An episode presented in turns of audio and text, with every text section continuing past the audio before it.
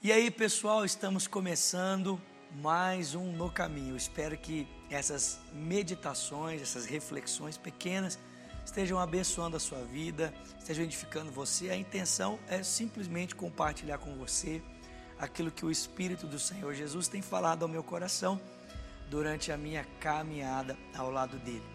Bom, começamos a falar aqui um pouco sobre a história de Deus, a nossa forma de percebermos a vida pela narrativa bíblica e também percebemos a nossa própria história, observarmos como, ao olharmos para a nossa vida a partir do texto sagrado, a Bíblia nos faz perceber singularidade, nosso valor, porque Deus está diretamente envolvido na formação de cada ser humano.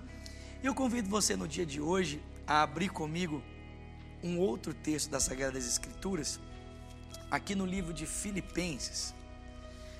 Filipenses, capítulo de número 2. Filipe, perdão, Filipenses, capítulo 3. Filipenses, capítulo 3. Olha o que o apóstolo Paulo diz aqui a partir do versículo de número 4 de Filipenses. Embora eu mesmo tivesse razões para ter tal confiança, se alguém pensa que tem razões para confiar na carne, eu ainda mais circuncidado no oitavo dia, pertencente ao povo de Israel, à tribo de Benjamim, verdadeiro hebreu.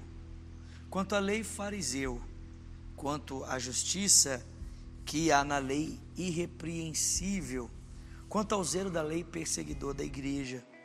Mas o que para mim era lucro, passei a considerar como perda por causa de Cristo. Mais do que isso, considero tudo como perda comparado com a suprema grandeza do conhecimento de Cristo Jesus, o meu Senhor, por quem eu perdi todas as coisas e as considero como esterco para que eu possa ganhar a Cristo e ser encontrado nele, não tendo minha própria justiça que procede da lei, mas a que vem mediante a fé em Cristo, a justiça que procede de Deus e se baseia na fé.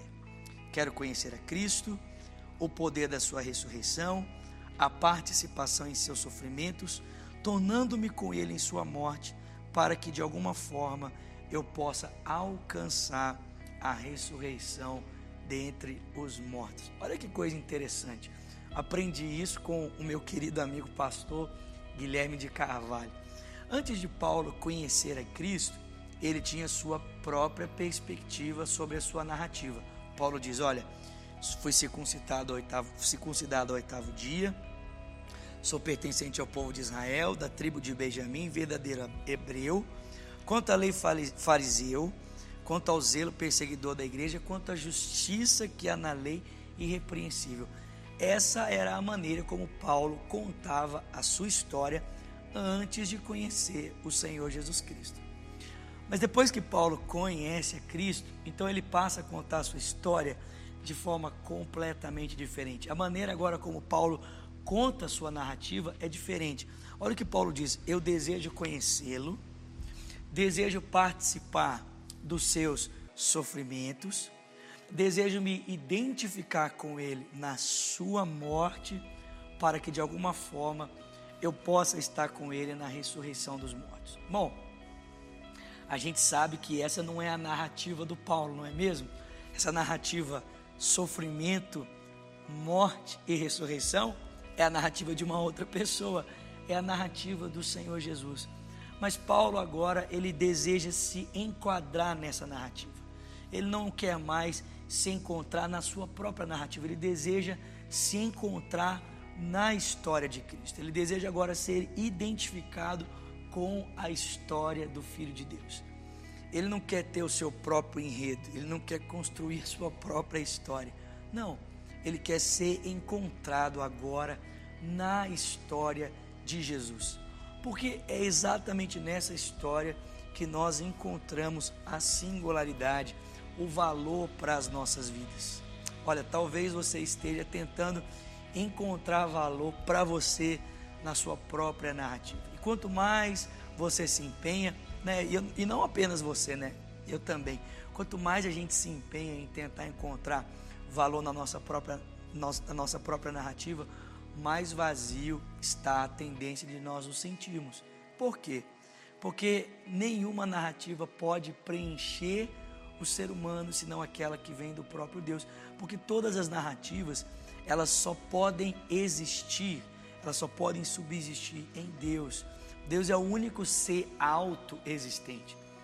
Todos os outros dependem dele para ser, dependem dele para existir.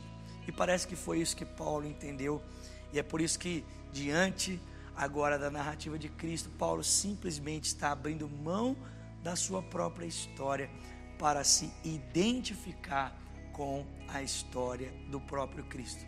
Nós precisamos aprender juntos, voltando ao texto sagrado, é claro a identificarmos, a lermos a vida pela narrativa de Deus e não apenas isso, mas também a compreendermos a nossa própria história, a nossa própria narrativa pela narrativa das sagradas escrituras. Bom, estamos aqui caminhando já para o encerramento dessa reflexão.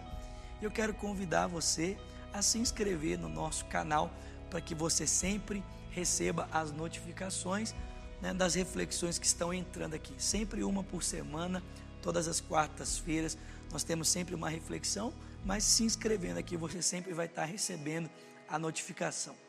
Convidar também você, por favor, para compartilhar essa mensagem, caso você tenha sido abençoado, com outras pessoas.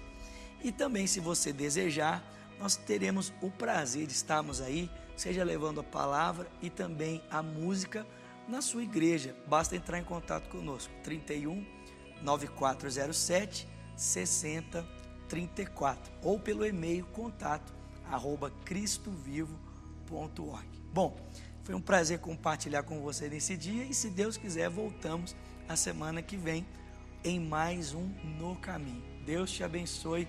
Até lá.